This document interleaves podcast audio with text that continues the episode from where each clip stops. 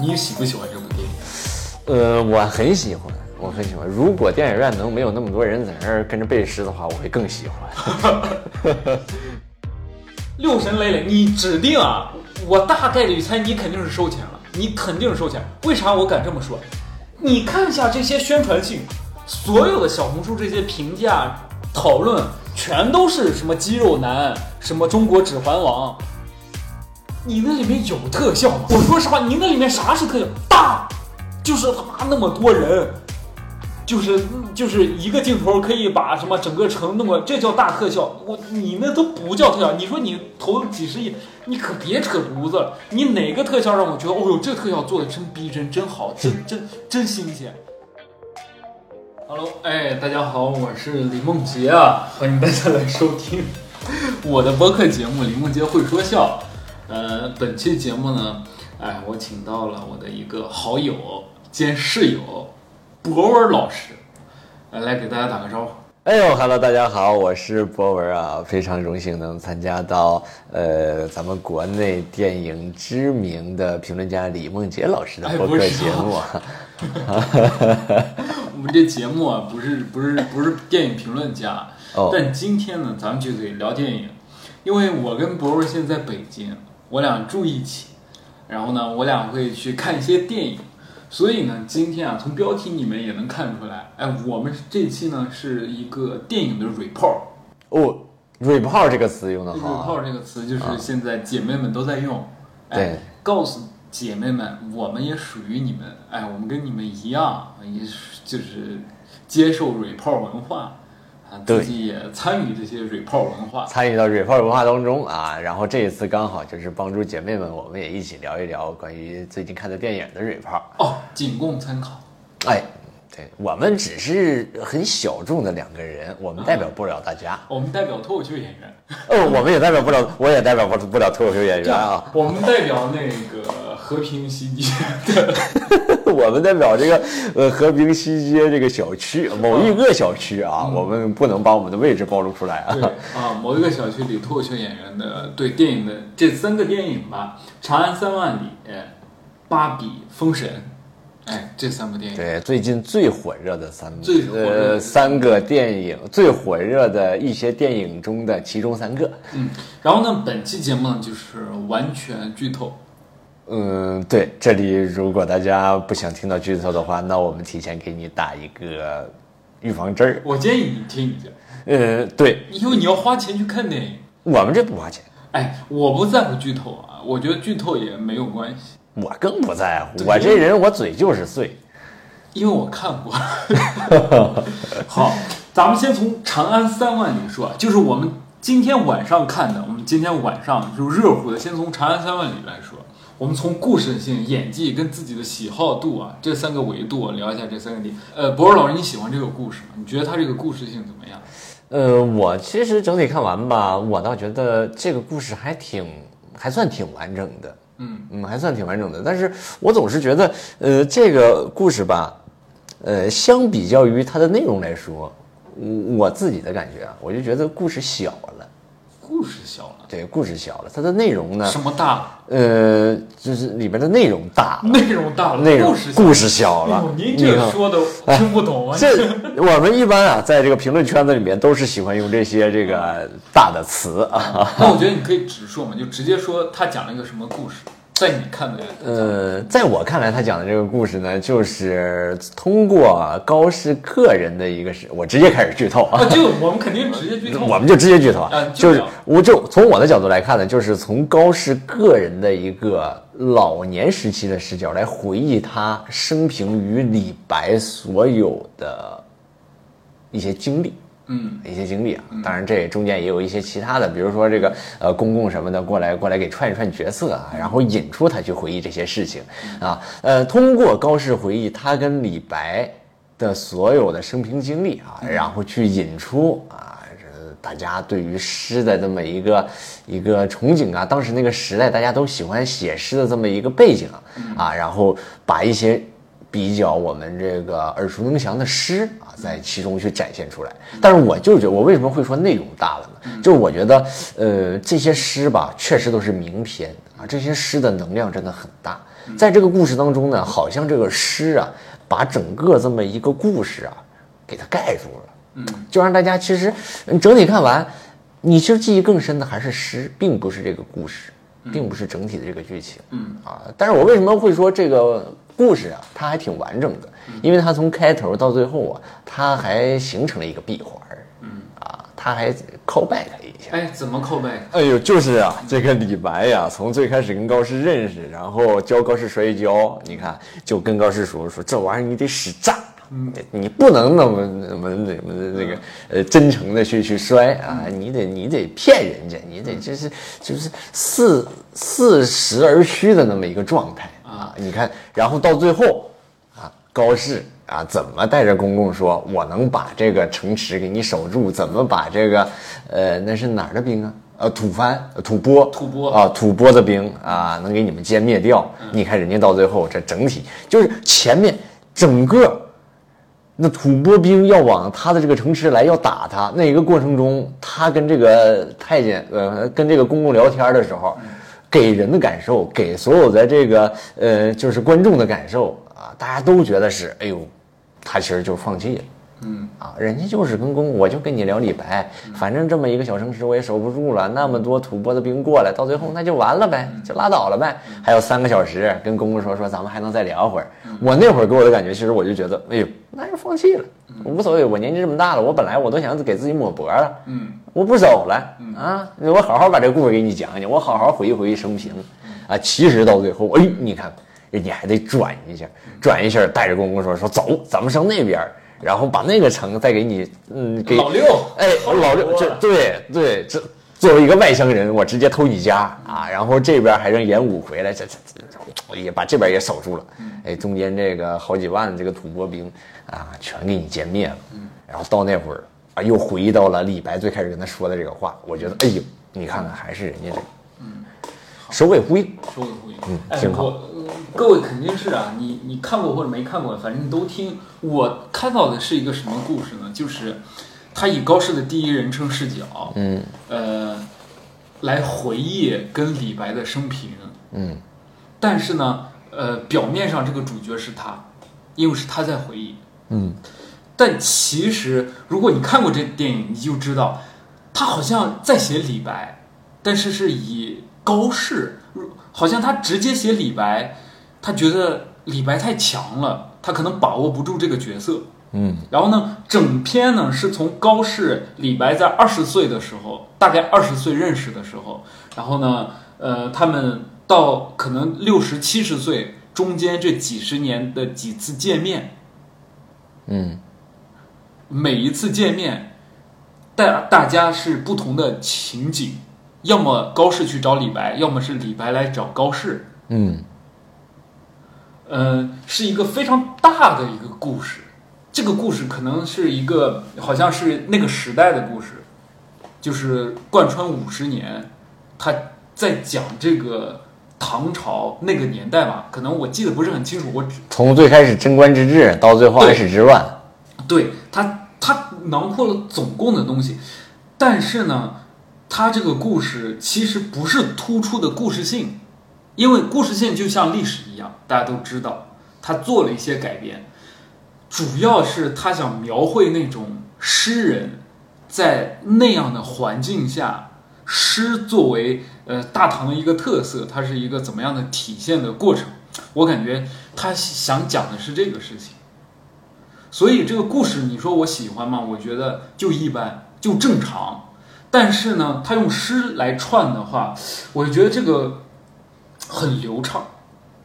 很流畅。嗯，我也认同你说的，就是你别讲这 些，你诗诗是啊大的，你做自己啊，诗是大的。是是大的。对他，他他在写呃什么《将进酒》那些每一篇诗，他的心态心境是什么样的？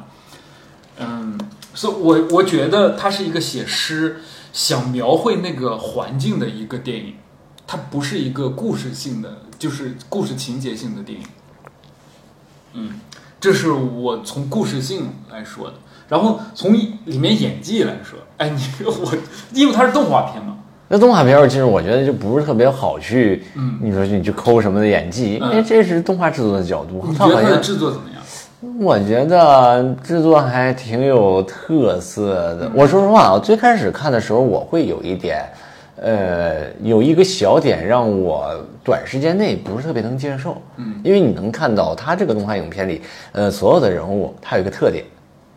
就是上身长，下身短，嗯对吧？嗯，你刚开始看，你会觉得有点不对称，这 些就这个是就是那个高适跟李白那上半身壮的呀，下半身腿就那么一点，，对腿就那么一点点儿。就躺，尤其是躺下那个，对，尤其是躺，但是关键问题呢，就是我还关注了一个点，就是那个马呢又很胖，嗯，所以我一直我就在想，我说他这么短的腿儿骑那么宽的马，他到底是怎么能够踩到马鞍的？但是后面看着看着，其实这个点也就也就逐渐的，就是因为它是动画，就和解了，你就对和解了，你就会接受他的这个设对呃设定了。那从演技，我觉得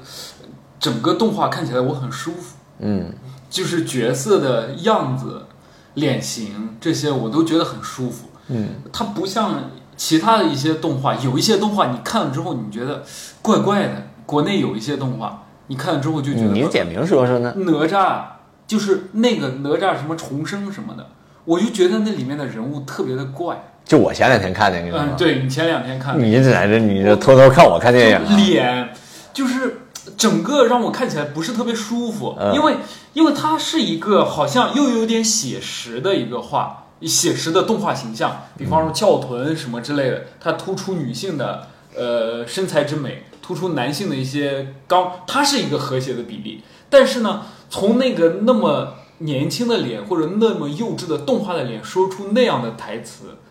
就是台词我是不接受的，因为我觉得很割裂。嗯但这个动画，我觉得是我完全从一开始我就是没有注意到它哪儿不好，我觉得就很好，因为我没有注意到，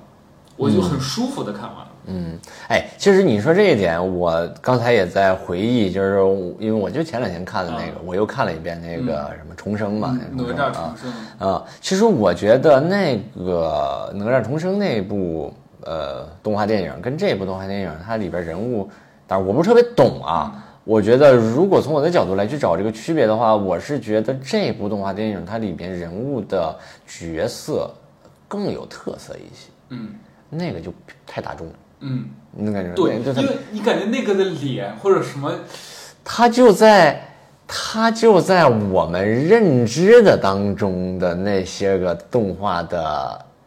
呃形态当中嗯啊，然后它的配音也是一样，就你比如那女孩儿，然后她就配那种嗲一点儿的声音啥对的，但这个里面你看其实不就不一样，它甚至这个里面它给高适最开始设定它就是口吃，嗯，这是最开始你说我听的时候，你说我能不能直接接受这个口吃？嗯我本来啊，我会觉我是觉得我说，哎呦，怎么给人高师设置成这样？到后面我发现并不耽误我我对这个影片的一个欣赏，我反而会觉得这个人物还挺真实的。嗯，就你看他最开始他就是口吃，他有点口吃，他有点口吃然后他是一个很平庸的一个人，嗯，对，他读书读不好，啊、他他爸让他读书，他读不好，写字他写不好，嗯，呃，然后呢，他就会他们的高家枪法，就是武武艺还是不错的，嗯，但是在大唐那个文人很那个啥的情况下，让他读书，让他干嘛，他都都不行，因为但他是个诗人，对，但是他他嗯，他那会儿他跟李白刚刚认识那会儿，包括在那之前，嗯其实都是大唐非常和平的年代，中观之嗯治，所以其实你说你武艺很高，在那会儿好像我不是特别了解历史啊，但有可能是那会儿人家就是因为比较嗯咱和们单平，从电影，对，单从电影角度对啊，但是你说你真单从电影角度来说，呃，它本身就有历史背景，咱们还不能说不去抠这啊个可以历史，加一嗯点儿，对对对，所以我我他的口吃是有自己的，就是导演刚开始给口吃的时候，我们是不知道为什么一个诗人他会口吃，但是呢，高适老年的形象他在回忆，他在旁白，嗯，他又没有口吃，对你肯定会觉得有点割裂。对，然后呢，他在高适刚开始就自己自杀抹脖子了，因为吐蕃的兵来了，反正他在抹脖子。上来没几分钟就抹脖 了抹。脖了。然后呢，他在抹脖聊的时候呢，他还笑，你知道他在回忆他跟李白那些点点滴滴，他很开心，他会笑。我当时觉得这有点抹脖，但是我没有去想，没想导演最后告诉你那是假抹脖， 这就合理了。你看就人家在聊笑的时候就合理了。哎呦你最后知道之后，你就然后你就哦，原来导演是有安排的啊、然后呢，呃，所以从从我们说动画片从眼界，我们从形象，我很喜欢。嗯 OK，然后呢，咱们再从最后一个维度，自己的喜好度，给这个电影咱们分析一下，聊一聊自己的喜好度，你喜不喜欢这部电影？呃，我很喜欢，我很喜欢。如果电影院能没有那么多人在那儿跟着背诗的话，我会更 喜欢。因为我跟博儿在看这个电影之前呢，有朋友建议，反正我有朋友跟我说，哎，你喜不要跟小孩儿时间段重叠。不是我建议你的吗？这个好像是我跟你说的吧？我朋友也跟我呃，说，女朋友跟你说啊，他说你不要重叠，为啥呢？你去重叠的话，你能听到很多小孩在那儿背诗。我我也有好几个人跟我这么说，嗯我那会儿我一说我说我要去看《长安三万里》，他们就说：“哎呦，你不能看早上了。”说你看早上的话，小孩儿啊，家长带着小孩儿，这个这个呃，像就是特特别小的小朋友，都会在早上的时候去看，啊，你不能看这个下午的，呃有些家长呢，他带孩子就下午去，呃你不能看晚上的，啊，有些家长呢，就带着孩子吃完饭，晚上带着这个孩子去，这个孩子一到那儿呢，就跟着背这诗。我说我那我啥时候去看？他说你看看深夜场，然后我们俩看的这会儿呢，已经没有深夜场了，就这个电影已经已经上了有一段时间了。我们是六点半看的，对，呃，下午六点半，我们到了电影院之后，我们坐第四排。嗯，哎，我我环顾了一下，就是靠后有小孩儿，对但咱们没小孩儿。我当时还挺庆幸啊、啊就周围是成年人，对，咱们附近那看着都是都是都是年年轻人，对年轻人，所以嗯对，一看他是个小伙子。嗯，然后呢，我跟博儿在看的时候，就发生了一些噩耗。哎呦，哎呦，那后面那应该是高中生或者初中生，那素质真的太低了。那北京小孩儿那素质太低了哎，你别整这些地域歧视啊，你这挨骂没够，你真是，那他就是那几个北你京写小诗骂你倒是， 孩，素质太低了。从一开始就开始，呃，背诗是一个啊，然后呢你就开始聊，说嘿嘿，这是李白，哎，这这是，呃，啊然后呢背的呢都是义务教育教的诗，一旦涉猎之外，稍微就是偏一丁点儿。稍微偏一丁点儿，呃，一句话不敢一句说话不敢说，不背了。啊！只要沾那么一点点“床前明月光”，哦呦，课本开始，一一设是地上说，举头望明，你没等这个这个角色在那说呢，自己在那块儿已经开始开背的了，嗯，所以这个特别讨厌。嗯，而且还蹬椅子啥，呃，确实争挺议，对我对，素质真的太低了，从头到尾一直在说小话，真的是。嗯，真的哎讨厌。然后是你很喜欢，呃，喜欢在哪里？我我我本身对这个这个诗歌，我觉得我就其实还挺喜欢嗯的，对。但是其实我能背的确实不多，但我我很享受就是诗歌带来的那种意境美，嗯，啊，我以前完全欣赏不了这个，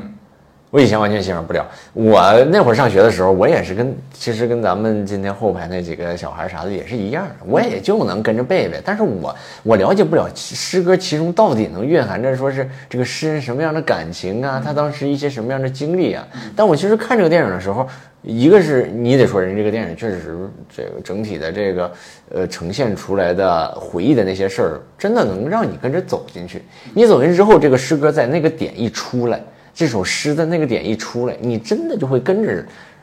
这个角色的情绪，然后配合这个诗，然后去去听啊，去看啊，去感受啊。你比如说，我第一次就是看这个电影，就感觉全身起鸡皮疙瘩的时候是李白跟高适上了黄鹤楼，看到了崔颢的那首诗。嗯，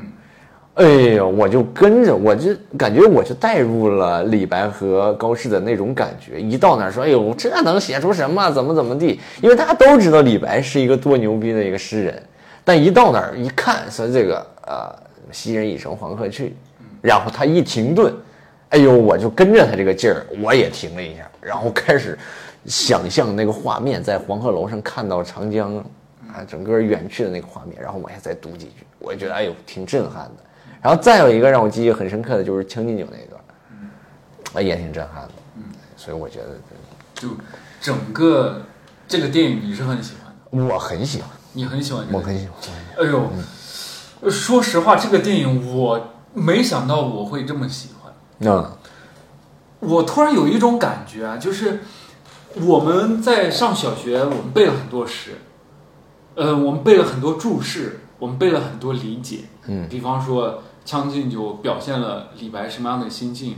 呃，就是诗某首诗表达了李白，比方说《静夜思》，他思乡之情，什么什么之情，就好像这个东西需要我们去背，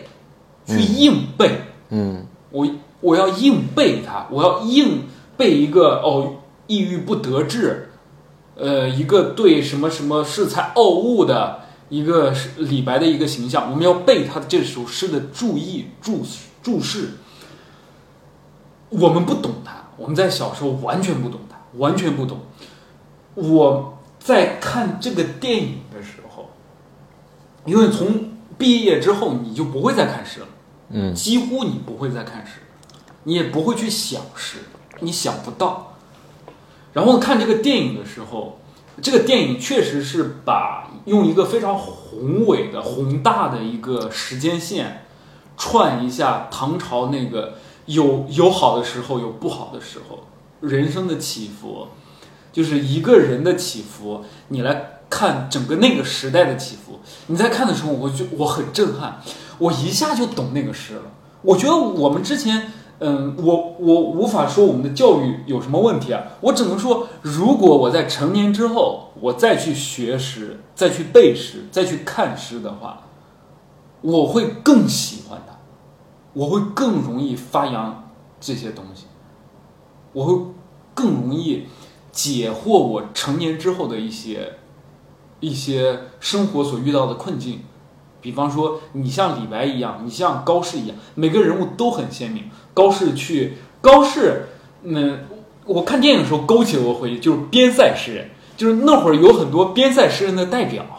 就是我们在课文里学，比方说高适，谁谁谁，他们是边塞诗人的代表，因为他们曾经替国守卫边关做了一些诗。哦，你只是硬背它，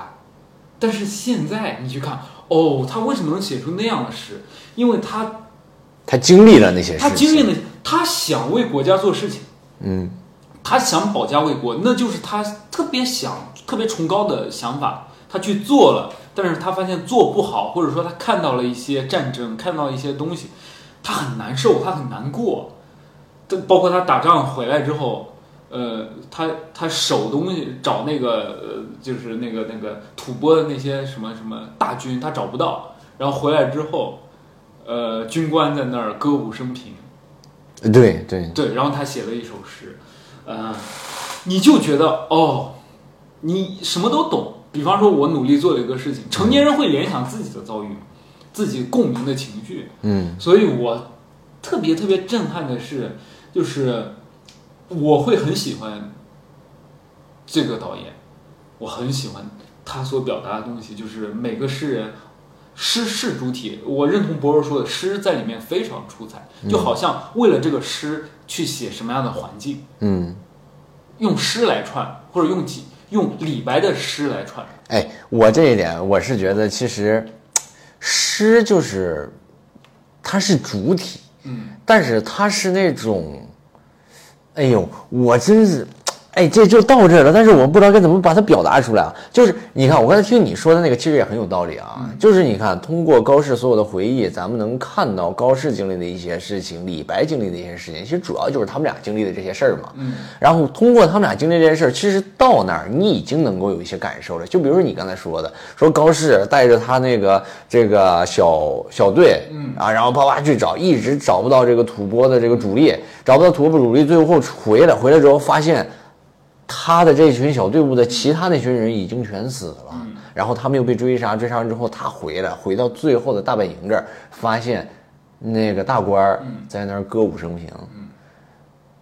其实到这儿，你能不能有那种感受？你对他感同身受，你已经能了。嗯，但是他后边这首诗出来，这是在往上升了很高的一个层次。对，就这个层次拔得太高了，所以我会觉得说整个这个故事被这些诗显得有点儿有点儿小了、嗯，但是诗是他们当时的一种表达方式，啊。对，对，就是说我经历了这个事情，你观众看到了他经历了这个事情，嗯，他也经历了这个事情，对，但好像他就像一个载体一样，哦，我要写下我经历了什么事情，嗯我在表达我的观点，输出我的想法，然后我觉得就挺挺挺震撼的。听着我觉得，嗯、我觉得这是一个成年人可以去看的电影。我建议成年人大家都去看一看。我我嗯，小孩儿确实他看不太懂，因为这个东西就像我们看课本儿，刚开始看课本儿，体会所有这些，嗯、不只是李白他们啊，就是所有那些文人作者他们写下的作品。我觉得我们成年人再去读课本儿里的东西，可能会有更大的你会更加感同身受，嗯因为你也经历了很多类似的事情。对，虽然社会不一样了，时代不一样了，但其实好像嗯所有人都我觉没得有变对所所有人的这些经历啥的，你说非要去总结往某一个方向总结，大体不会变。对嗯我觉就得我们碰到的事情，我们有些时候就是不得志，我们想去做成一个事情，却又做不成；我们想追求什么样的状态，却又追求不到，到最后怎么可能感觉要往这个方向进了？进了之后，最后哎，又不是自己想的那个状态。我说这些事情都太像了，我觉得人类的人类面临的困境跟问题就是这么些，哎，就是这么就是这么些。对，就是这么想，家庭，对呃，工作，对，呃，理想，理想、环境，对嗯、金钱，对，它里面都有，就是它刻画的很好。然后呢，这这这是我自己喜好的，我也是一个喜欢的。但是我刚开始看这个电影，我是抱着找槽点去的。我刚开始看了几分钟，嗯，我找槽点，我写了两个槽点之后，我就不写了，因为我喜欢这个故事。我嗯我告诉你，我写的什么槽点，我上来就写那个李白呀、 啊太逗了。那个高适，呃，去长安，在路上碰到李白，李白把高适拦住，李白说：“你偷了我的马，你这个贼人。”嗯，高适跟李白就打，打打打，打到说，呃，高适说不是我偷的， 呃，刚才从我身边过去有人，嗯，呃，李白说，呃，那你借我借你的马，我一用，我去追一下，然后就骑上他的马去追，追到了之后，找到那俩，找到了土匪， 土匪骑的是棕色的马，高适是白马。我说李白，你这不就是碰瓷儿吗？你这就想要人家的白马，我觉得，哎，你这个完全，哎，如果那边要是个白马，我可以原谅，我可以原谅李白。我说李白，行，好，你是看看走眼了，这是你的马，这是你的行李。嚯，人家高士骑的是白马，你丢的是一匹棕你马，丢的是一匹棕马。你有没有学过金斧子、银斧子？你有没有学过这个寓言故事？我当时有点，哎，我噌，我就说，我说你这李白，你这不好。 你就不，对，然后呢，李白我看到哪儿，我还有一个槽点，就是我，就是我最后的看到的一个槽点，我就不再看了，就是李白去那个李白跟高适去长安，嗯、去去拜访一个去就是敲人门，敲人门哎所以我贼牛逼，然后我啥也我贼牛逼我谁这看我不得给几分面子，然后啥也不呢，用。人家说你别来，就不要你。嗯哎，你一个你一个商人的儿儿子，你最底层，咔门一关，然后李白嚓就拔 剑，我操！周围人看着，这不就反社会人格吗？ 我真的是我服了，这反社会人格，噌一下，和平年代，噌一下掏出剑，呼嚓嚓嚓挥来挥去，高适都吓傻。我要是高适，我走了，这不是变态吗？ 这他妈的受不了一点 儿，这人精神有点问题。这精神有点问题，这精神 太有问题了。旁边人精神更有，旁边人不走， 对，旁边人旁边人在那就是我听了发出，哎呦嘿哎呦， 全是这种，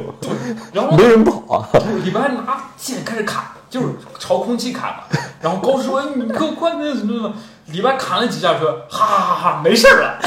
就又笑着说：“没事儿，咱们再那个啥。”我觉得，哎呦，你把李白整，这他妈精神你病！把李白毁了，你把， 他确实精神病，嗯李白是精神病。是吗？是真的是吧？我不知道，就是他刻画的这几个让我觉得李白是精神病。嗯嗯然后呢，后面很多李白的一些形象或者干嘛，因为它毕竟不是一个刻画单一人物的电影，所以它就是有点单薄。这个单薄呢，就是它给了很多性格特征，比方说他恃才傲物，比嗯方说他爱呃就是乱花钱，爱喝酒，嗯就是他用了这些行为刻画了一个李白的一个形象，嗯，它它不是一个自然产生的。那为什么爱喝酒？为什么怎么样？哎，这个就跟高适是有，就是跟高适这个人物的介绍会有明显的反，呃，就是有明显的区别。高适这个你就不会觉得这样，甚至说高适，你看他口吃，你也不会觉得他有问题。你能你能想到为什么吗？因为他是从高适小时候开始出来的。高适小的时候给咱们的感觉，你现在回忆高适小的时候，他爸让他干啥，他说话了吗？嗯你想想他说话了吗？他都没说话。嗯，他爸让他写啥，他也不说话；他爸让他射箭，他也不说话；他爸让他那什么，这个呃，是这个练枪，他也不说话。他把那字儿最后写完，他爸说：“哎呦，咋怎么的真好。”然后那会儿什么，他把他爸这个胸前嘎戳了一下，好像就说了一句话是那什么呃失礼了，是父亲呃呃对对对对。然后他爸说：“哎，没事儿，高家强有这啥了。”你看他所有小时候的生平，他就没怎么说话，所以到后面你你听你听他口吃，你会觉得有点问题，但你不会觉得有大问题，因为他从小刻画的这个人物他就很内向。对。但是李白，咱们没有接触到他小时候，哦，哎，我觉得这也是人家，嗯、哦，你这样讲就很合理，是吧？那是高适眼中的李白，哎，就是那几个，因为我看到的，就是就是你现在能看到的，就是高适能碰到的李白。对，而不是，而就大多数的时间不是李白自己凭空出现的，嗯，都是俩人碰到的，嗯所以我每次从就是每次咱们看到都是从高适的角度看到已经有了什么样变化的李白，对你一上来他怎么样，他那种什么有钱啥的，就跟高适玩儿说我要什么，呃，给我朋友是给他埋了，嗯啊、也不知道为啥非得埋人黄鹤楼底下，嗯嗯，马嘛，那不是，对，最开始是马跑了，马马上边啥东西最珍贵？嗯，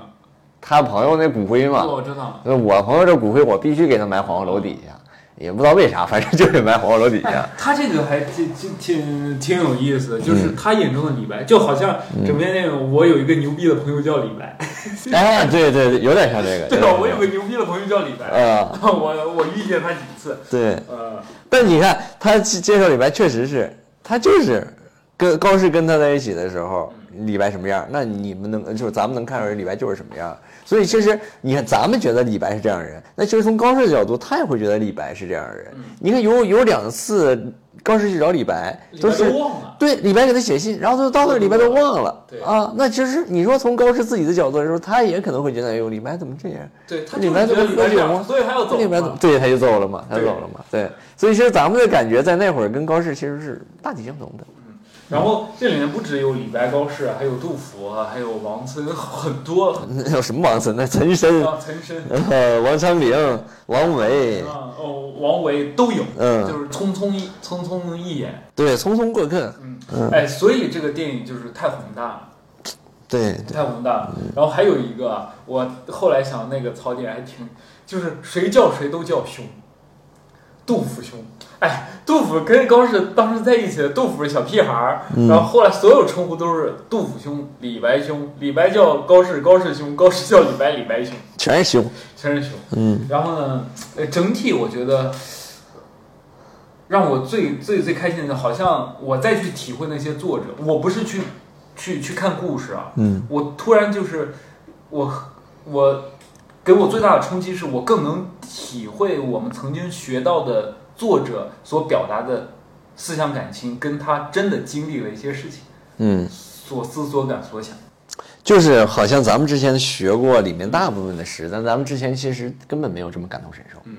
但咱们看完这电影之后，咱们会有更强烈的一些共鸣在里面。你懂了，好像懂啊他。对，所以其实这个也是，就是我们不建议说是小朋友去看，因为其实我看完我是觉得这里面它蕴含的一些情感因素啊，还挺复杂的，有的时候并不是小朋友能消化得了的。我不是说说这个小朋友一定看不懂啊，我是从反方向来讲，我如果就是从我的角度来讲，我如果觉得就小朋友要是能看懂的话，他可能看完没有那么开心。嗯，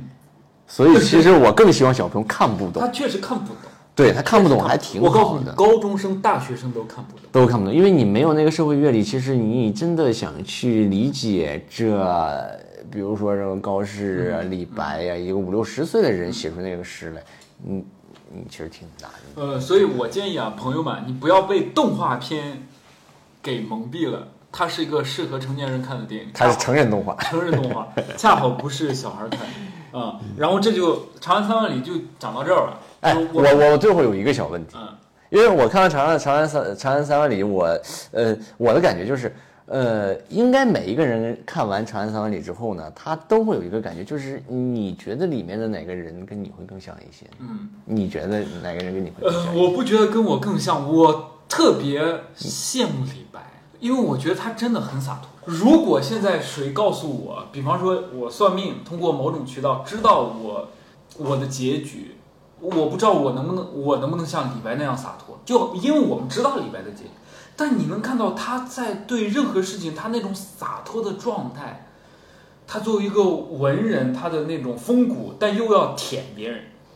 对，对，又要舔又有风骨，又要舔又有风骨。就比方说，哎，我现在舔你，对吧？嗯你不接受我，那我就要写，呃，什么，我就骂你，我写的对没骂，我就写骂你，嗯对吧？我也可舔，但嗯我也可那个啥。嗯，他是一个比较真实的一个人物状态，我很羡慕他的潇洒，就是他真的可以经历很多事情。嗯，然后呢，高适因为以他的主观视角，我觉得他确实特别像他特别稳重、特别沉稳的一个人。嗯，你说我喜欢他吗？我我谈不上喜欢，我感觉他是我们周围很多很多人，就是很多那种过得不错的朋友，嗯，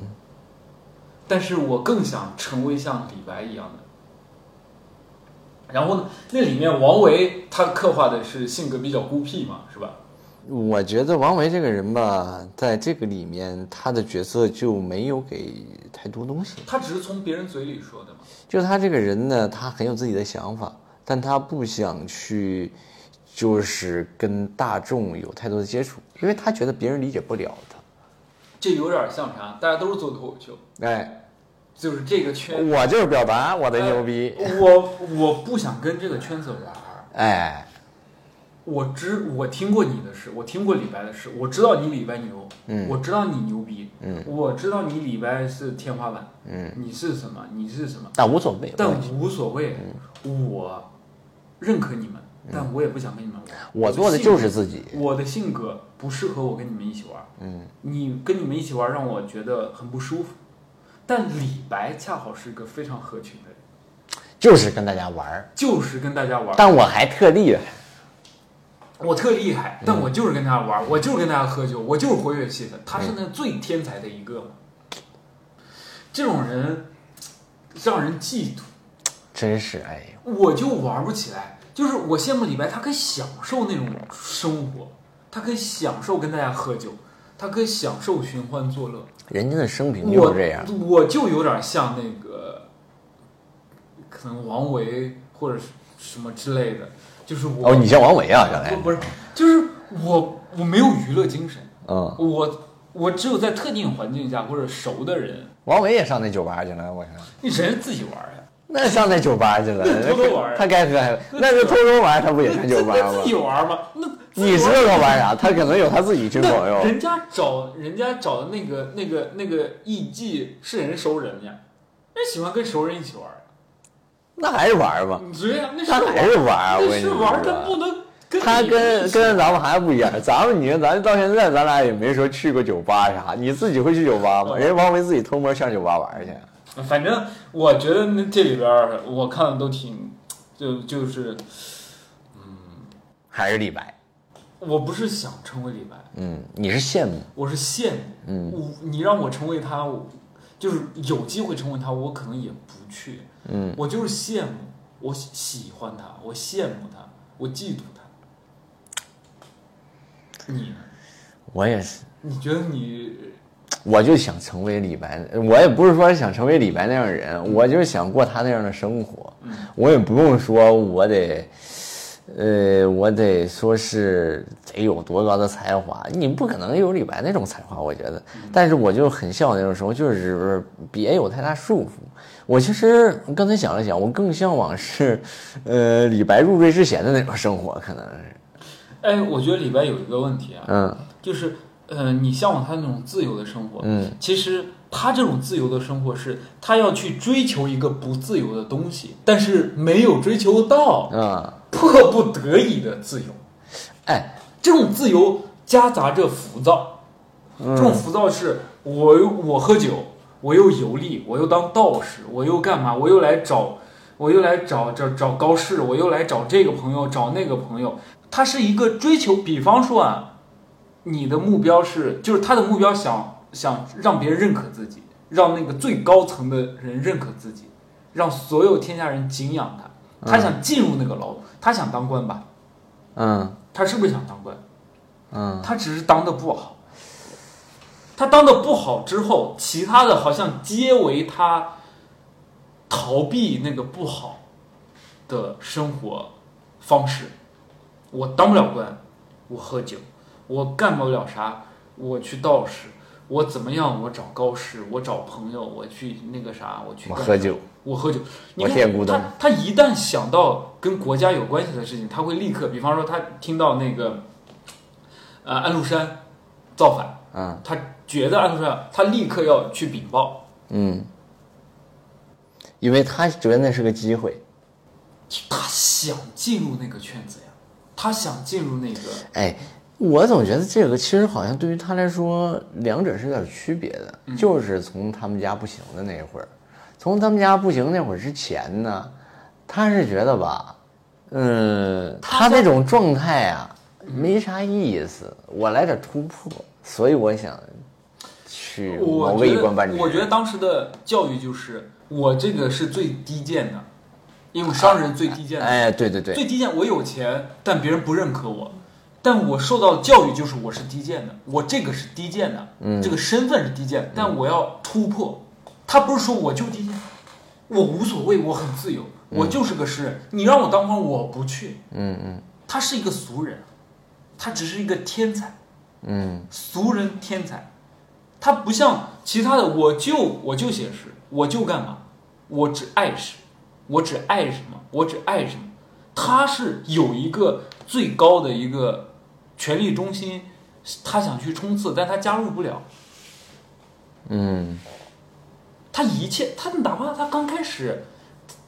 他也要科举，也要别人举荐他。他他家有钱的时候，他也要他没法科举，因为他层次太低了对。他其实跟他其实跟高适啊，从某种角度是一类人，但只不过高适他出身好他有钱高适，但是高深出出身好，但高适没钱对，啊。所以他们俩都想说是往上走一嗯走，只不过从两个不同的角度来去改变自己的命运，嗯，就是这样。所以我觉得他不是真自由，他是假自由，他是假自由。但他那种状态确实挺让人羡慕的。对，就是他写出那个之后，你会觉得哦，他其实是一个挫折，或者说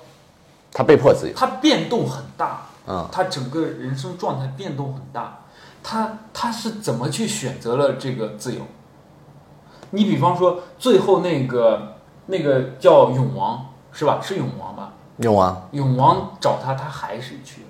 嗯，他都他妈的六七十了，他还是去了。他还是想，他还是想，他一辈子就想进入这个权力中心，但他也曾经进进入过，但但进入过但只不过但没他权利。对其实没那会儿他在翰林院，他没啥权他利。还想呀。嗯，他不是说我进了之后我看透你们了，你们恰好不是他，他那种恃才傲物是一个是一个说你不认可我好，我很难过，我很生气，我你不认可我，我也不认可你，那我自由，我千金了，我就潇洒，我就干嘛？嗯，我自己理解这个电影，加上我我自己对这个人物稍微的一个理理解，自己仅限个人的看法，我他是假自由。你挺有理解的。我觉得他是假自由，他是被一个非常强大的目标给束缚住，束缚在那里，建功立业，进入权力中心，我必须要当官，嗯，我需要去京城，别人认可你是已经在全国，在当时的唐唐朝，谁都知道你李白是大才，但是在这个情况下，他还是要入赘去改变自己的出身。你是大才，所有人觉得你诗写得好，你怎么样，你好，你是在文化方面，你在写诗方面你是大才，但是你不是当官儿。你还是不行你，还是不行你。还是不行。对，他已经到人人都会背他的诗，人人都会去传播他的诗，还是不行，还是被一个东西给束缚住。就是你再看这个人物，他几十年都被一个东西给拴住，调来调去，这好像就是古封建社会，大家被调来调去的一个状态，一个状态。当时的一个通病。只只就嗯，每个时代不一样嘛。当时他们追求这个，你比方现代人可能追求房子，嗯，可能追求什么，就就要追求一个什么样的东西嘛。这个东西一直在牵着你，影响你所有的决定嘛。就是我们是一个很压抑的，或者说我们好像中国人，或者说我们所好像一直被某个东西就非常强有力的目标让我们去奋斗。嗯，就是没有一个人告诉我们要幸福，要快乐，但是要告诉你，你要奋斗到这个目标，这个目标是现在嗯、呃全国百分之九十人认可的成功。有道理。所以我，我我是我是在反思这个事情啊，就是我们不自由嘛，我们可能没有勇气自由，或者说没有那个魄力自由。真正自由，我不知道里面谁真正自由。我觉得高适有时候还挺自由的，对他能回到良园去，然后在那儿说待十年就待十年，说待十年，但其实他那十年他也没办法，因为他哪儿也去不走，对，也没人认可他当时。对，就是有些可能可能那个什么王维、岑参什么这些人可能是自由的，我不知道，我我我只是瞎琢磨，肯定肯定有自由的人，嗯，但是为什么李白这李白的诗能够传颂，或者说我们那些呃表现家国的诗可以传颂，是因为他一直传，因为在封建社会一直建功立业、当官儿、做贡献，一直是所有人的梦想，封建社会人的梦想。所有人都要朝这个目标去发展。你看，李白也想朝这个方向发展，但李白哎郁郁不得志啊，呃，是才呃没有被得到重用。哦，我也为国那个啥，但我也没有得到重用。所以他一直传，他是主流文化，进入权力中心没有进去，嗯，他讲的全是这些。这人生态度讲了嘛，人生得意须尽欢，莫使金樽空对月，那也是你自我安慰的一种表达。你封建社会肯定要传它呀，因为读书就是在封建社会是男人的事情嘛，嗯，那个对他们来说是非常共鸣的嘛，嗯，但是风花雪月的诗能传多少，我不知道啊，我我只是朋友们就是仅存个人在在推推这个事情，在看了这个电影之后特别想，特别特别特别容易多想的一些东西，对，因为这个电影确实能给人很多的一很多个，的一个。就是就是让你让你能够想很多东西，确实是这样，他对会启发你想到一些你平时不会想到的事情，对挺好，电影挺好。对，所以我觉得这个电影是成人看的电影，对我我非常好。然后呢，这个电影我再再再总结，我觉得它很宏观，很浩大，嗯， 他真的很有气势。然后呢，提到另外一部啊，宣传上很有气势的电影《封神》。哎呦，嗯呐，那我先，那我们先说一下故，从故事性，《封神》讲了一个什么样的故事？这电影讲故事了吗？这电影没讲故事啊！这电影好像浪费了我快俩小时，这 两天。我从进去到出来，谁也死那关键人物也没死，死完活了，到最后。呃，《封神》这个电影讲的就是呃，呃就是那个纣王，纣王叫殷郊嘛，哎，殷寿，殷寿吗？啊，殷寿，殷郊是他大儿子嘛，殷郊是大儿子，但那小 子叫叫殷寿吗？那不叫费翔吗？费翔，啊， 费翔是殷寿是吧？对，嗯呀、我有点忘了他到底叫啥了。他叫殷寿，别人叫他纣王，然后殷殷寿，殷寿，殷寿，哎呦，殷寿，殷寿这个人还挺逗。哎，这小子普通话不太标准，这哎，这个故事我觉得太简单了，简单到我觉得没有故事。就是殷寿呢想篡位哎，咱这样，你先给大家总结一次，我再给大家总结一，OK 次。嗯啊，这个故事我看到就是我从头给大家大概讲一下，就是嗯殷寿，嗯、是是是老二，是他爹的老二，是王的老二王子，前面他有太子，然后呢，他他去出征或者他去平定叛乱，呃，平定叛乱，然后呢，他平定了，在那个过程当中呢，他的血，呃呃嗯，溅到了妲己的那个封印的那个盘子上，嗯恰好为妲己解封了。嗯啊然后呢，妲己就就跟他缠绵在一起。妲己知道他要干嘛，妲己帮他，呃，让太子杀了杀了他爹，然后他就顺理成章当了王。当了王之后呢，你也不知道他要干啥。当了王之后，你也不知道他要干啥，只是有一个叫比干的人告诉他：“哎呦，你看啊，现在天要谴谴咱们，呃，商商朝是吧？他要谴谴咱们，你看这龟壳裂了，这玩意儿你得自焚啊！你不自焚，咱们这个朝代没了。他的故事线就是我不想自焚，但他也没有做努力，方法是碰上的，是他妈的，是是那个姜子牙、杨戬、哪吒去给他送方法，他没有努力。啊只是别人告诉他你要自焚了，他说行吧，但我但其实他表现的不想自焚。然后呢，呃，昆仑山的道士们，哎呦，觉得人间有灾难，让姜子牙带着封神榜一个法器啊，说这个法器只要是天下共主，啊就是天下的王，就是这个所有人都认可的这个人，只要打开它，哎呦，这个浩劫就没了。他主动带着方法去找人，纣王在那儿啥也没干。然后就说哦，这个方法可行。然后姜子牙发现这个殷寿是个坏人，姜子牙就跑，殷寿就追，姜子牙跑，殷寿追。好，这就是这个故事，这他妈就是《封神一》的故事。 我操！ 来，你说一下啥？哎，我给大家再总结一下啊，这个故事其实挺简单，我伴随着我能想到的一些槽点，我给大家都一起说出来哈、这个故事贼简单，这个故事上来不知道怎么的了，反正说这古有九州，这个冀州啊，这小子就不从哈。说这商王就生气呀、说你这小子就就就你不从，你一从我就是天下共主了、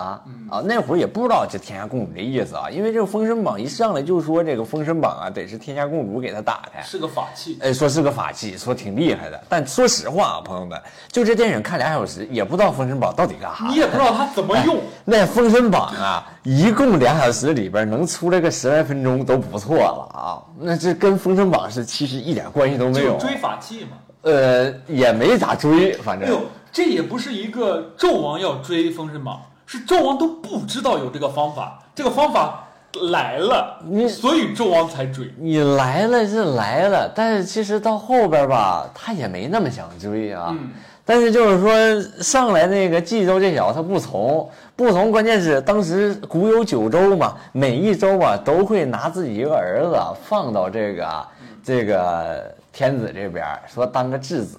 啊，他不是电子，也这也不是光子，他是质子， 呃，质子，质子呢，就是这个几个孩子呢，都得给这个殷寿啊，给他当干儿子。哎呦，殷寿这小子会忽悠，他 PUA 他干传销出身的，他老会 PUA 了。他说你现在你不是他儿子，他不要你了，你就是我儿子啊！当人家那个那个冀州城那个姓苏那小子的面儿啊，让他儿子在那儿自刎。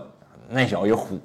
拿剑咔就给自己囊死了。哦，你这也太慢了，哎呦，你快一点，我快点，快快点啊！曹姐，你接下来再我早点再说啊，我早点接下来再说啊反正。对，然后完事之后，反正就是殷寿给这几个小子啊，就是 PUA 到一定程度了，全听他话啊，然后就大战一触即发。殷寿带着他们往里就是开始打，打完之后好巧不巧啊，说是这个冀州城这小子他把殷寿啊给攮出血了，嗯这血吧就滴到这个打紧呢。石头缝里，妲己就在石头缝里，妲己在那等解封，等好几年了，这家伙，几百年，呃，等几百年等了几百年，叭一滴血下来，口罩立马摘了，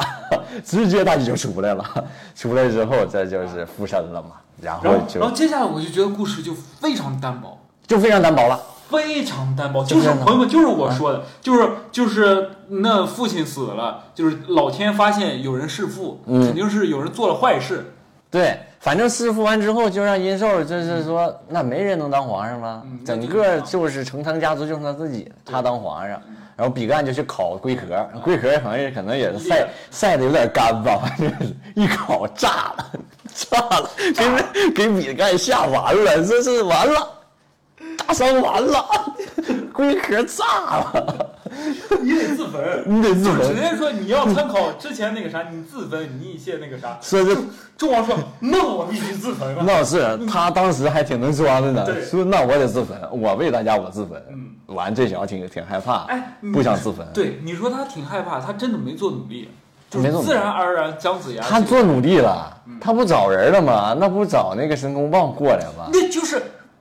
申公豹跟姜子牙是同时过来，而且不是申公豹什么，是他们有献宝，哦，献宝是吧？他根本都不是自焚，申公豹是去献宝，他都献不宝是，去组织自焚。他献宝献的不就是长生之术吗？就是你能不死吗？哎，对，就是问了一下不死之术嘛啊，就正好就献宝。啊，然后呢，姜子牙也献宝，好巧不巧，好巧不巧啊所以你说这故事，那你说完善你你你这故事，你这人家还找你国关外写的，这你你写的是个啥呀？哎呦，你关键是你整那老哪吒和杨戬跟俩送快递的似的，对然一后共哎，整个电影哪吒和杨戬送他送三趟快递，咱们先说那个啊演技、哦，在演技最后咱说槽点，嗯演技你觉得这些人演的咋样？演技我说实话吧，我觉得陈坤演挺好的，他没动，主 要是我他妈一看陈坤我就想笑，你知道？那哎，朋友们，陈昆演的是那个客串那个元始天尊。元始天尊昆仑山嗯，不说话，我一看就想笑场。我你说实话啊，陈坤不说话吧，你也理所应当。呃那个昆仑山没人会说 话，昆仑山吧，昆仑山一共这九个九个大佬吧，全是妇女，就是没人能张嘴。然后最后把雷震子送过去吧，给雷震子这养大了，除了雷震子也不会说话，感觉这昆仑山不教说话，不教口语。你要不你学妇语，要不你就别别别说话。反正这个故事太简单了，太太简单单薄了。太简单然后演技就是，呃，首先我们说到就是笑场，我觉得演员选的不就是有些演员选的不好，尤其是那个什么什么昆仑山这些道士，嗯，我觉得选的很差劲。他我理解啊，人家是全明星阵容， 呃，谁都过来客串一下，我觉得你还不如你别串呢。然后呢，妲己我觉得演的挺好，挺性感，就是他把他那个人物刻画的挺性感。嗯。然后呢，殷寿呢就是一个非常简简简单化的人。嗯，你呃，这个电影一直在宣传纣王不是一个只只暴躁的人，嗯，他他还是有什么什么什么有感情有什么的，是一个什么人？哎，你这个其实我觉得你宣传是这么说的，但其实殷寿还是一个非常简单的人，真暴躁。就是暴躁跟坏嗯， PUA。嗯，你说这个人物更丰满了吗？其实好像没有丰满，这个人物还是没有人性，还是单纯的坏。对，所以他在宣传，呃，就是那个呃费翔还说：“哎呦，这个人物我一看，他跟以往的纣王不一样，他怎么样？”他会唱《冬天里的一把火》。 你扯淡吧，你还就是非常简单，非常简单。嗯、演技嘛就那样，呃，李雪健嘛就呃也就老戏骨嘛，你也不能说不好，但其他的人都是众人啊，就是人太多了，你没有觉得哪个谁演的很好，所以我觉得这个演技所有人都很平，然后没啥亮点。对，然后自我喜欢程度啊，我是不喜欢。你呢？我不太喜欢。好，然后我们就说槽点，开始吐槽了，开始吐槽是吧？开始吐槽，啊直接就是剧透式吐槽，剧透，剧剧透式。一人一个，来一人一个。那个你刚才说那个，呃，杨戬跟那个哪吒跟俩白痴似的，我看真跟俩白痴似的，嗯，没有一点主观能动性， 没有一点主观能动性，尤其是杨戬。你说你比哪吒大那么老多，你你明显你比他岁数大，一咋你跟着哪吒啥也干不了，啥也干不了，纯是跟着。纯是跟着咱那个说话呀，说实话，咱那个每次使使使使咱法们术绝招的时候，都是对水遁术啥水整了半遁，哪天，吒都不喊，就你搁那喊，你整的，哎呦，整的跟火影忍者似哪的。吒都没有说黄天雷什么乾坤圈，禅的没有，只有你杨戬，全篇啊，只有你杨戬搁那说水遁术，这是啥？你法术前摇啊，你这个我就服了。妲己都没有这个魅惑，当时就魅惑， 然后我就被就被魅惑了。没有，全篇所有会法术的，只有杨戬你搁那儿自己说招式，你还有那谁，那个雷震子确实说不出来啊啊，，那那也没显示招式，那他不啊一下， 他确实他不会说话，他都他会说话，他没准也得说嗯。，然后呢，嗯、就是吐槽，就是所有人太扁平化了，就是从角色来说，那嗯那个姬姬发、姬昌，呃，姬发，姬发跟个傻子似的，就是那个男主啊，老二，就是那个我说实话，我看到一半的时候，我都没分清姬发和殷郊谁是谁，啊，我总分不清。嗯，太像了，这几个人长得。嗯，对，我知道乌尔善这个导演叫乌尔乌尔善，乌尔善，对，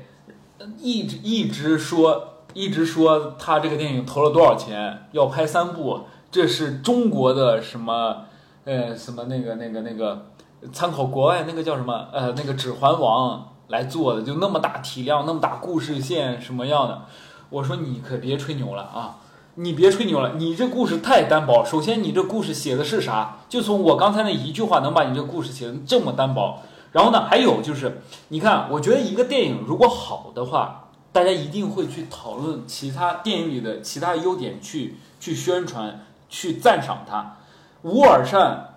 给《封神》的营销方式是什么？肌肉男，哦，是吗？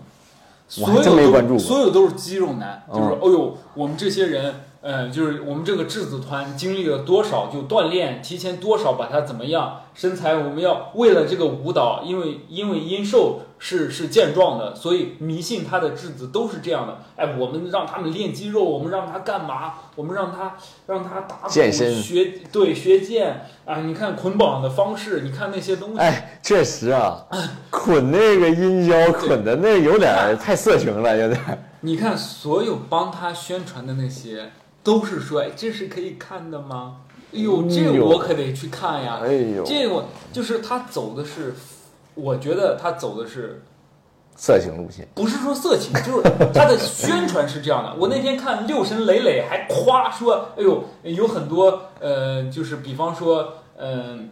比方说什么无神呃六神磊磊就是谭金庸那那小子，啊，说那个，哎呦，乌尔善好啊，这个电影好呀、为啥呢？这个电影不往色情上靠。你看，嗯、电影里面那个那个妲己跟博弈考，嗯之前呢是妲己诱惑博弈考，说哥哥你这琴给我弹，哥哥你怎么样怎么怎么样，诱惑博弈考，博弈考不，然后博弈考被做成肉饼。他说这里没有，呃，本本可以加一个妲己去诱惑怎么怎么样。又个别啊但让是没有。哎呦，他说这样做可能就 low 了，走软色情。我说说实话啊，六神磊磊，你指定啊，我大概率猜你肯定是收钱了，你肯定是收钱。为啥我敢这么说？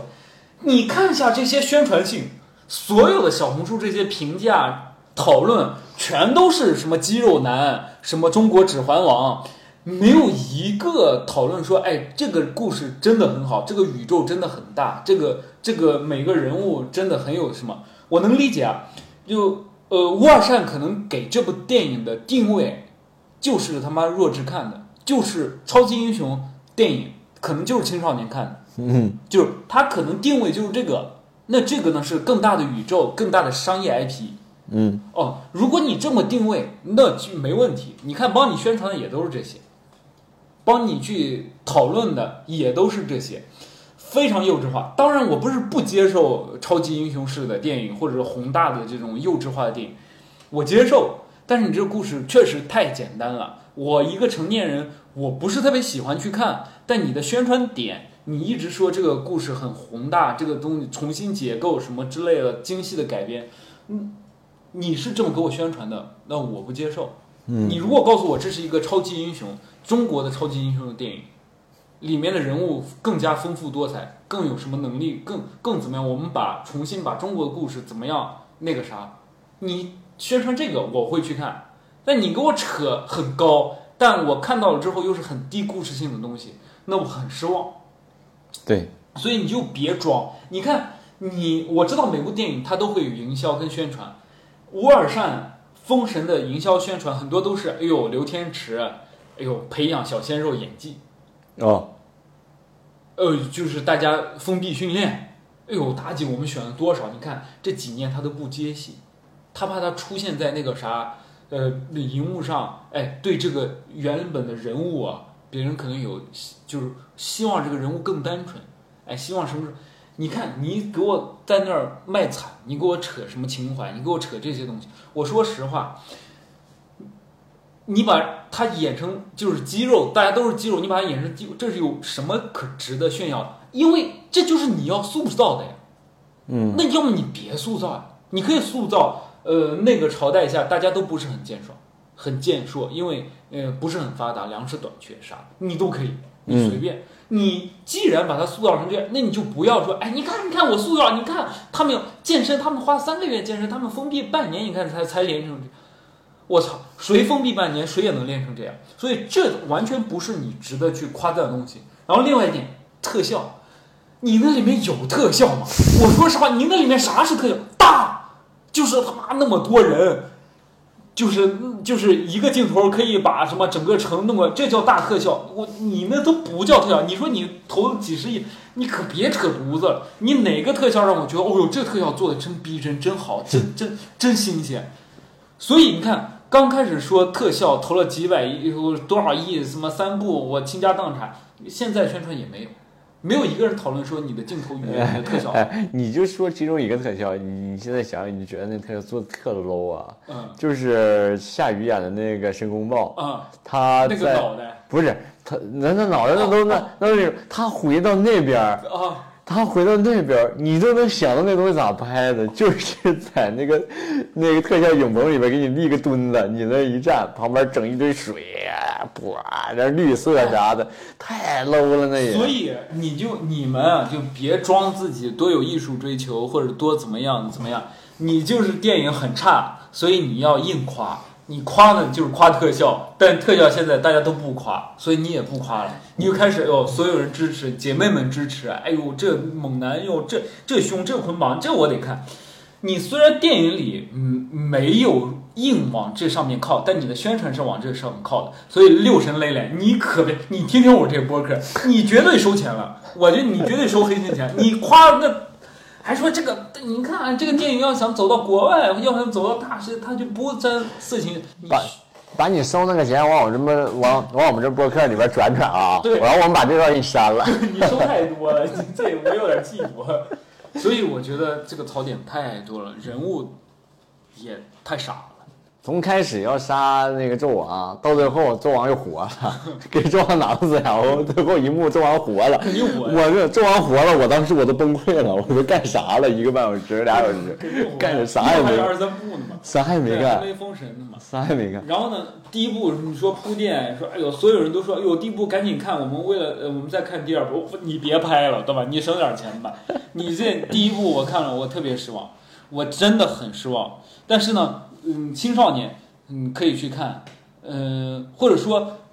长安三万里》是成年人看的电影，这部电影更是一个合家欢的电影，是所有人都可以去看，带着小孩去看，带着爸爸妈妈去看吧，嗯，带着小孩去看、不会错的，嗯，呃，就是也不吓人，也不吓人，对，也不吓人，也很普通。对，也挺好的，教你一些全都是那啥的嗯，全都是那些美则，嗯嗯，不去抢东西。哎，对，哎，这那就是那姜子牙身上一直拿着拿着不是没人抢，嗯，不抢东西，我们这很和睦。哎人这这个电影啊，就是那个啥，就是为了走国际化。你像那个迪士尼一些电影，它也是纯政治正确。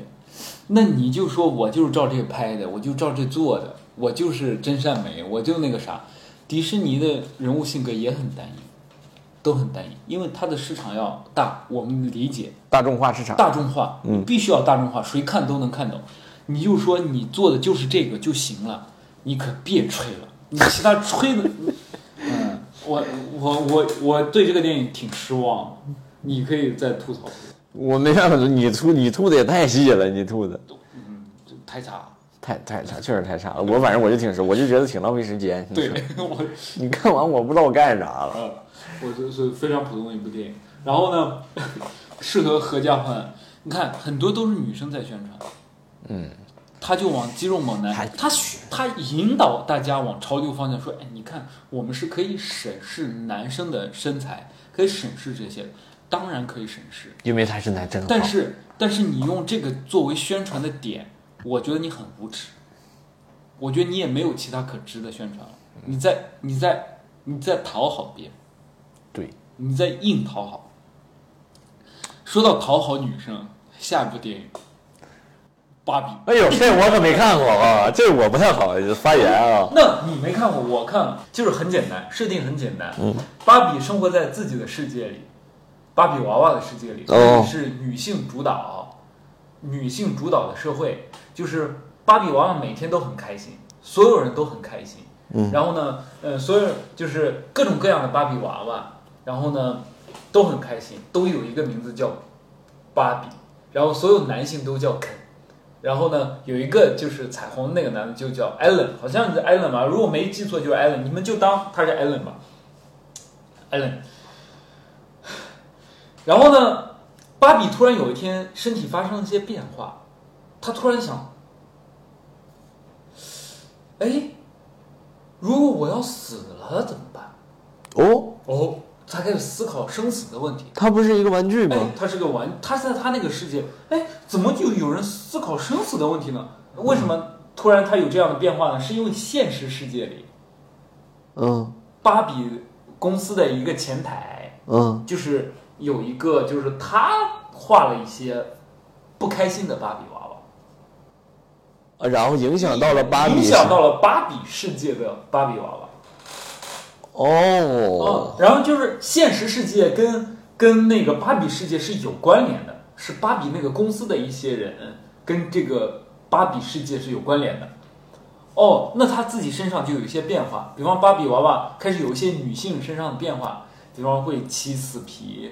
然后呢，呃，突然就是不穿高跟鞋了，突然就是后脚跟能够接触地了，他觉得很很很接受不了，他觉得完美的芭比是一个就像芭比娃娃一样，身材很好，站得很那个啥，他就要找到现实世界里的原因，他要改变它，他要找到谁有一些奇怪的想法，让他修正过来，哦，他想去来到现实世界对去改变，对，让他恢复到他原来的那个状态。哦然后呢，她就带着肯，肯是她男朋友嘛，她带着肯，他们不住一起，她带着肯就去现实世界，然后现实世界呢就开始有一些，就是现实世界跟那个世界是完全不一致的。然后呢，芭比发现现实世界好像大家对女性总感觉她觉得有点恶意，或者说就把男性的一些槽点就吐槽出来。嗯肯到了现实世界，发现这个世界完全是男性主导的世界。哦，然后呢，肯在这个过程当中就回到芭比世界去了，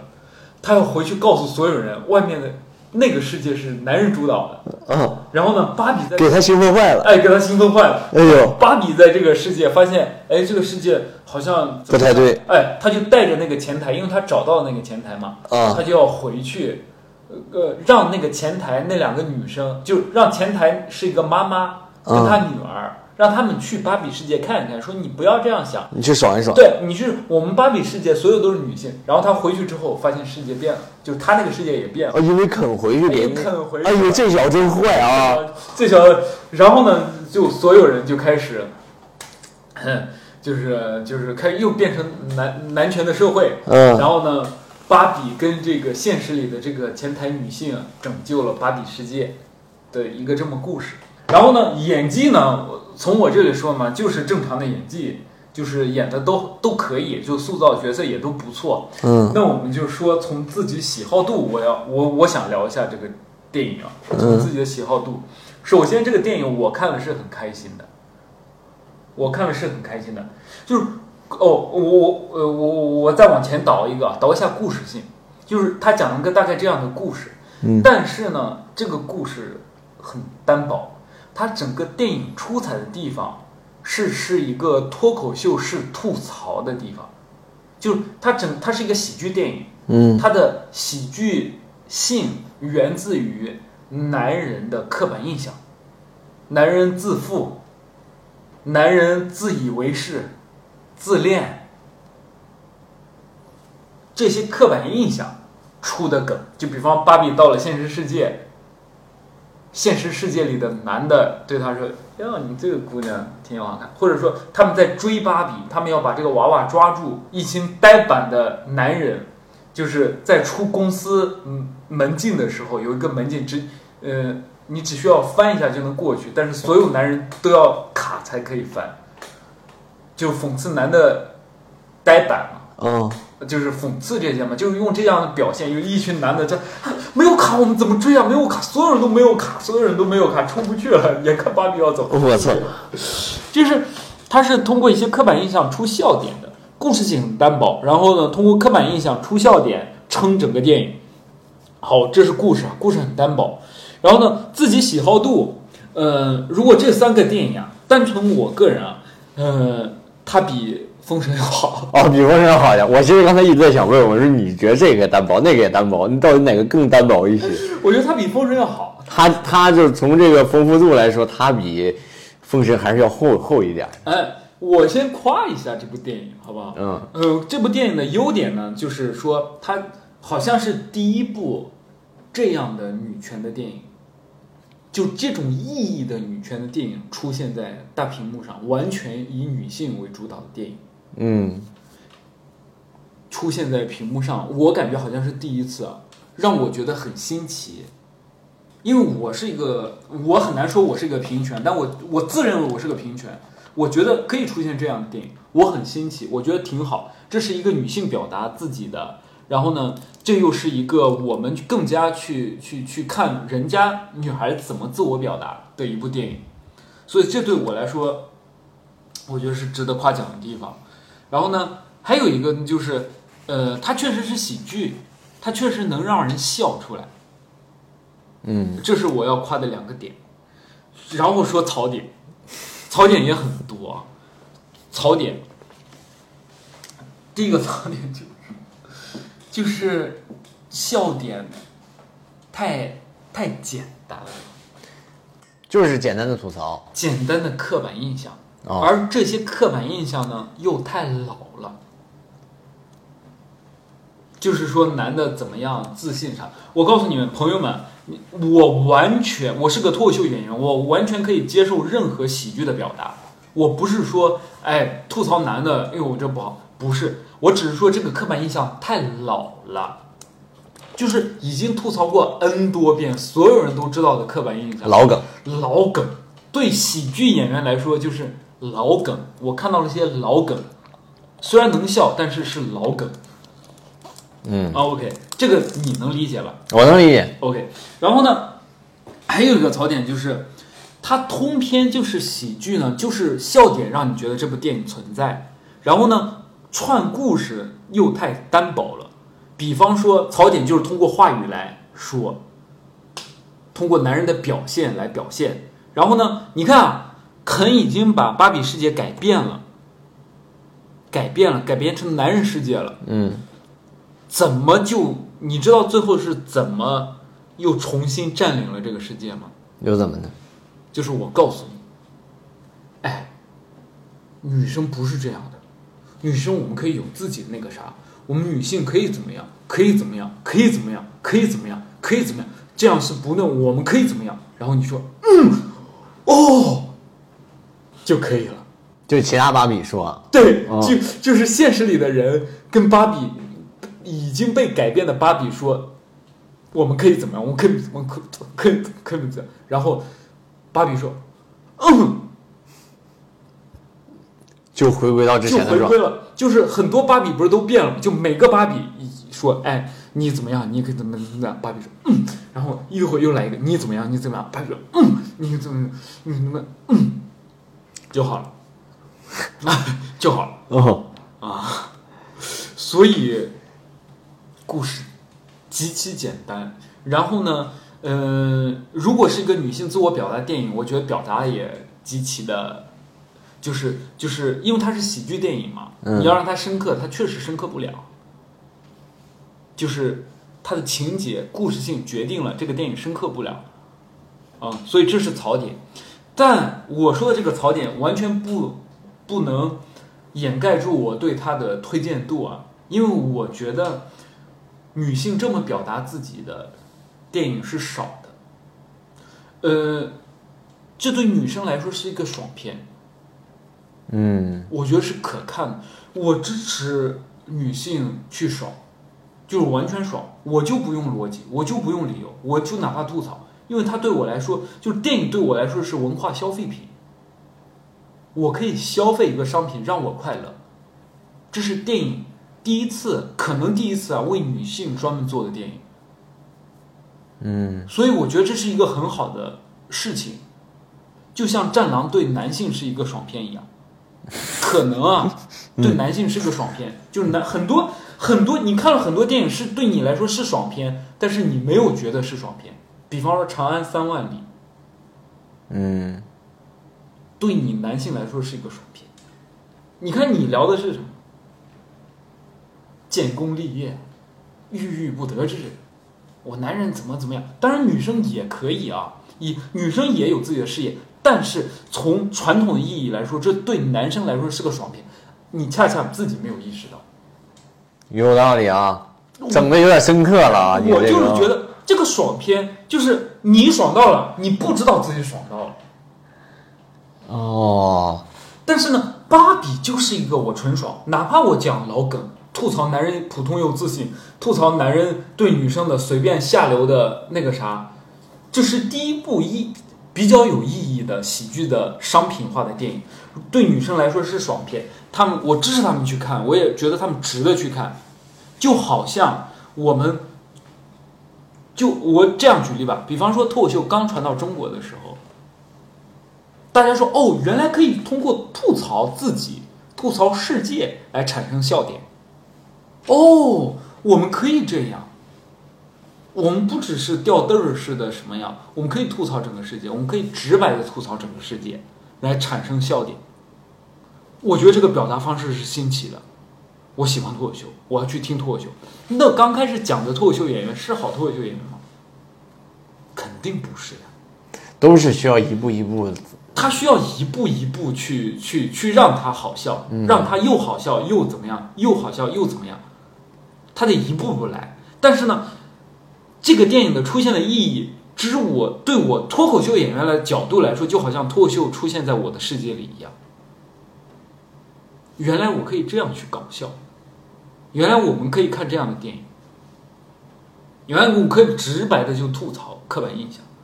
因为。它是喜剧电影呀、它不是抬杠的。你男的有呆板的吗？有，有有他妈色的吗？有，有冒犯女的吗有，当然有了。人为什么不能吐槽？你不要带入自己好了呀，嗯或者说你男的你也可以带入，这就是你平时遇到的一些男生啊，在饭桌上对女生怎么样？你参加过这样的饭局的呀？对，反正又说的不是我，或者说我觉得说的不是我，或者说我觉得可能是我，我有自己问题，但是我带我像看喜剧一样，我就像看别人吐槽我一样，吐槽精神是这个社会需要的，就是类似这样的吐槽精神啊。当然，前提是所有人都有吐槽精神，而不是说我只能骂别人，别人不能骂我。就是女对女性来说也是一样的，对男性来说也一样的。如果你接受吐槽，你，如果你看芭比很开心，你觉得男生可以开得起玩笑，应该这样。那男的在聊彩礼问题的时候，在聊什么拿你们开玩笑的时候，你们也要接受。我觉得是这样的。哦，你但觉得是这样是比较公平的一个状态，哦嗯我不不追求公平，我不追求刻意公平。就比方说，如果我女朋友，呃，她就觉得，哎，你不，你男的你少说她点，我我就看这样电影，我完全可以，因为我爱我的对象，嗯因为我爱我女朋友，我可以少说，我可以不说，她不喜欢听我就不说，你可以忍，对我可以，但。你一个女性之于我一个男性是一个人的存在，是个普通人。我之于你也是个普通人。如果你可以对我做什么事情，我也可以对你做什么事情。但是我跟我女朋友，我跟啥，那又是意义是不一样的。因为那个就有一些其他层面的哎关，系。对，嗯所以，所以我完全，我看这个电影，我很欣喜，我很开心。虽然是老梗，但我也很觉得很好笑，因为它里面吐槽了很多是我见过的一些男性。嗯，就是我们在欣赏一个喜剧作品的时候，尽量啊，你当然你可以代入或者怎么样，你不要觉得被冒犯。我觉得我们要对这个电影更宽容一点，就是女性看更多的这样的电影。我希望你们看更多的电影，男性也看更多的这样的电影，这样我们社会是一个大家都能稍微开得起玩笑，都能够更更没有剑拔弩张的那种性格。就是我觉得这个电影挺好，我觉得它作为一个一个意义来说，我觉得就很推荐。我得去看看。嗯，然后呢，嗯，我在看的过程当中，有一些女性就是哭了，我旁边坐一个阿姨哭了，我觉得她哭很好，就是虽然是站，我告诉你，虽然是站桩式的输出，比方说我们女性难道就怎么样吗？嗯比方说，呃，芭比之母跟芭比说：“你就是你，你可以做自己。你可以我做”哦还有芭比之母，芭比之母就是那个老板，啊真正最、最核心的老板芭比之母嘛。你就怎么样？你肯定感动了很多女性啊。我觉得，如果她能，她们能被这样的东西感动，有两个原因：第一，电影和就是塑造的这个环境，它渲染的让你感动；第二，如果她连这样的东西她都被感动的话，证明之前没有让她更多感动的东西。嗯，确实，就是没有让他更多感动的东西。你比方男的，就为国捐躯，我感动啊，或者是做了什么样我感动，这是真的。我们会被这种情绪所感染，因为我们会代入，我们也想成为一个什么样的人，好的人，怎么样的人，什么什么样的人，我很感动，我很代入，我很怎么样。呃，一个男的多爱自己的母亲，哎呦，这母亲为我付出了多少，我很感动。就是我们都是一个男性式的表达嘛，嗯，对吧？妈妈的表达，妈妈说妈妈是一个什么样的人，不多嘛，哎，基本没有，就不多吧，嗯就就就是说，我们可能真的就是活在一个呃，有一些现在男性主导社会的一些福利，但是我们确实意识不到，意识不到的话，那我我觉得这也这也不能说怪男生啊，说哎你你看你看那怎么的，就是说社会要进步嘛，所有人都要进步，所有人都要在在在，我觉得世界上最好的。最最就是再往前都是我们互相关爱对方。我觉得这这是可能未来发展最核心的地方。所有人就是充满爱，这个社会充满爱，世界充满爱，这是一个所有人都觉得就可能那是最好的世界嘛。嗯，但是呢，现在可能就存在一些问题，这个问题就是我们所不能感知的，跟一些女性所感知的视角是不一样的。我是强强烈的希望还有类似这样的电影，就是类似这样的电影。就是指女性视角的电影，女性视角的电影。嗯，因为确实太少，对喜剧的技巧是一方面，你确实不够好笑，你确实是非常老的喜剧式技巧，嗯，老的梗。但是呢，我觉得我还是会给你点赞，为你鼓掌，因为我觉得呃你既然可以做这样的事情，我觉得挺好，算是一步嘛，大家都可以平等的选择。对，在创新的路上，对，在对创新的路至上，少迈出了一步，对，但是啊，你这个封神，你就别往那个说什么，哎，我们做了一个新的什么，那么国外做多少啊，对吧？你就不要提那种说我们做了一个什么样中国式的什么，你不要，我不想听这种大的东西，你 假大空，加大孔，嗯，这这是我对这三部电影的一个简单的自己的蕊泡，啊、是分享给大家，仅代表个人啊，分享，分享，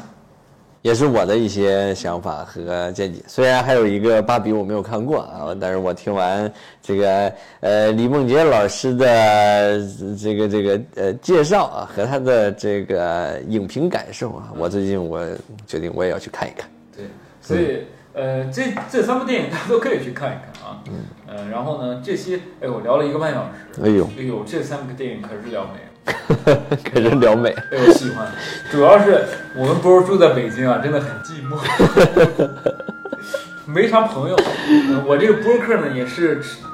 持续性的，不是持续性的更新啊，是间歇性的更新。你知道为啥？哎呦，我不是又在找理由啊，就是我经常会陷入到一个非常不自洽的状态。哦，为什么？比方说，我在评价电影，嗯，我是可以评价别人的吗？嗯我是可以评价吗？评价是我们这个社会那个啥吗？我们要互相评价吗？要互相怎么样吗？我有时候会在这些问题上陷入思考，哎呦，陷入陷入啥？这么深刻，那你拉我在这这给人给人评价啥呢？不你是，这所以所以我就是有时候会很矛盾嘛。所以你拉上一个人就不矛盾但了。不是，但是啊，我在这叭叭但给是人这一个但是我人，嗯一录节目，比方说我现在录录出了，那证明可以评价的这个理由占的更多一点，哦，就是因为我觉得，嗯，我只是表达自己嘛，自己嘛，大家都可以表达自己，咱们在有限度内的表达自己嘛，就就就可能也是个好事情，分享生活，互联网讲究的是分享生活，那我把我的生活分享出去。别人想要就接受，不想要就算了。好像好像每每隔一段时间呢，就会就会陷入一个非常不自洽的一个一个一个阶段。然后呢，播客之我来说，你知道我很多听友说，哎，李梦洁在自己的播客怎么那么不好笑，在别人的播客里能好笑一点？嗯，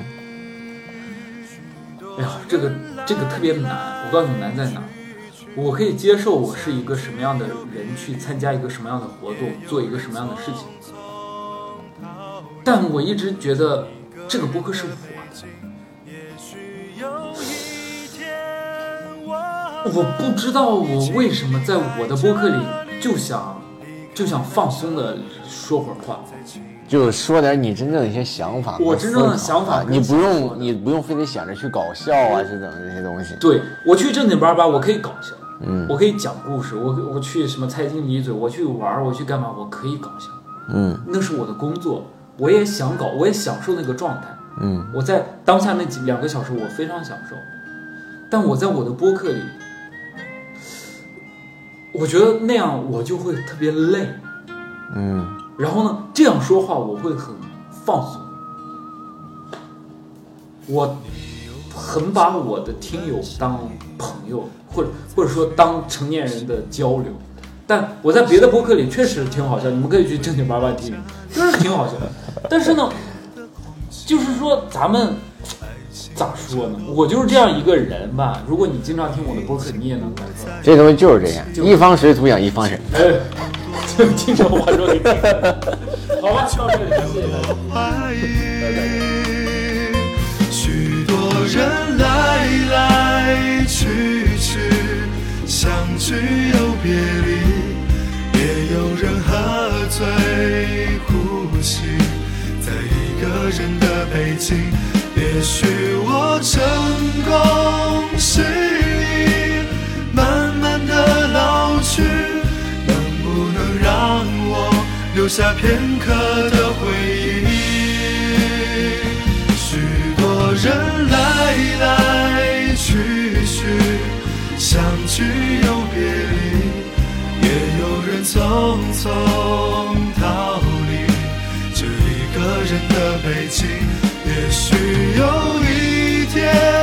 我们一起离开这里，离开了这里，在晴朗的天气。